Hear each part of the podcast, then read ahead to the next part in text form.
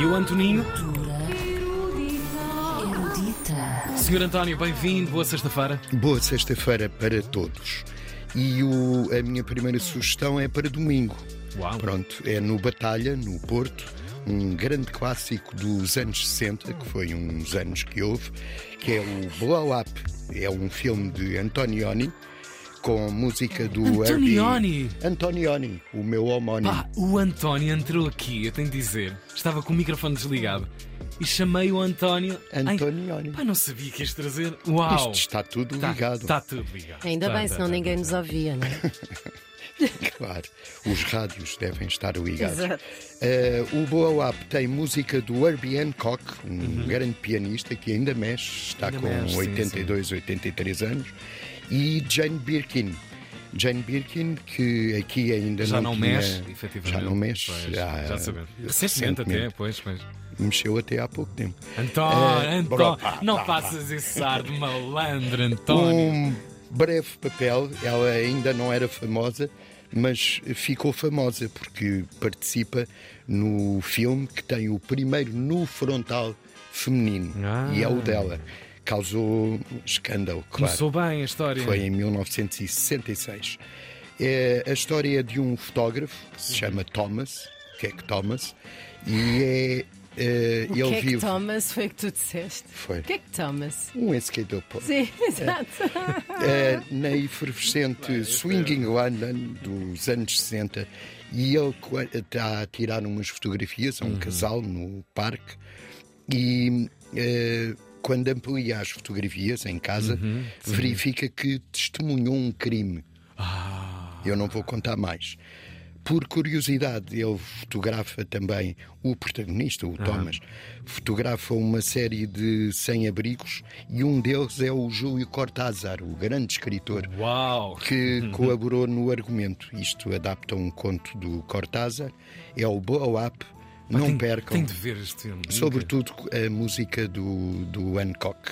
Uhum. É no Batalha, vai no Batalha, Isso. no domingo à, à tarde. É domingo à tarde. É isso mesmo, menino. Ainda no Porto, começa no Rivoli hoje o 14 Porta Jazz. É às 8h30 com o Alma Tree. Hum, Tem um novo CD, carimbo, é o Sonic Alchemy e é com um baterista lendário. Um homem que tocou com o Pat Matini, com o Paul Bley, com o Steve Swallow e muitos outros, que é o Bob Moses, que se junta aos 75 anos a Pedro Melo Alves e Vasco Trilha. Pode-se dizer dois putos. É um concerto a três baterias para abrir o, o Porta Jazz.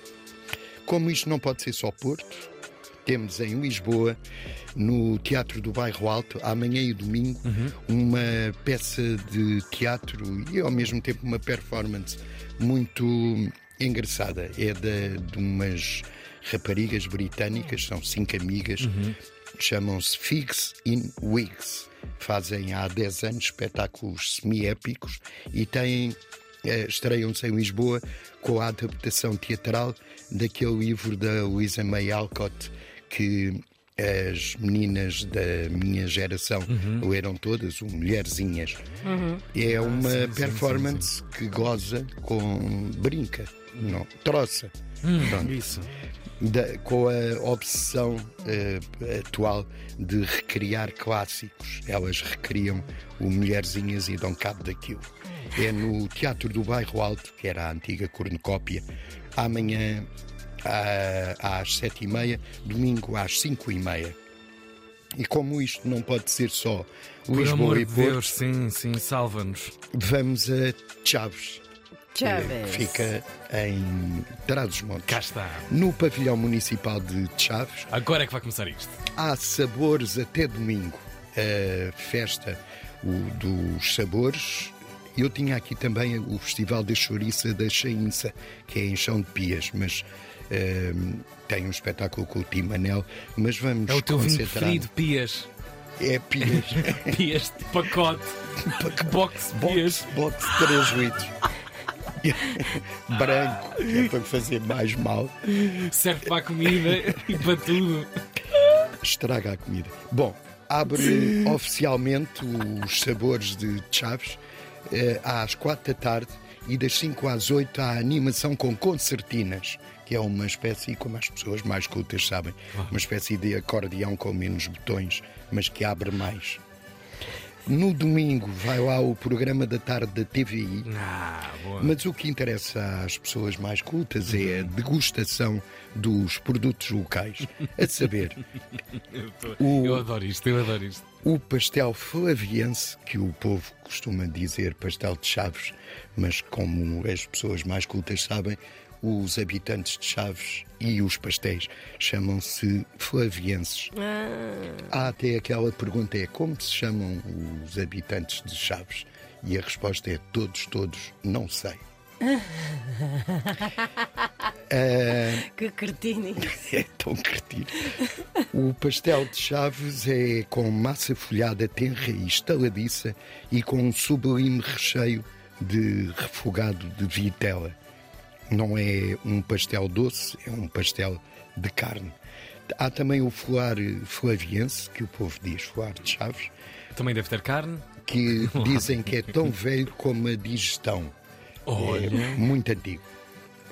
O presunto flaviense, que também se chama presunto de Chaves, Ai, que eu e um comia tanta chouriço gana. de cabaça, que é em formato de ferradura. Ah. Um chouriço com faceiras de porco, abóbora, cebola, como toda a gente Já sabe. vi isso, já vi isso. É sim, em tripa sim. grossa, não é- Isso. não é em tripa fina.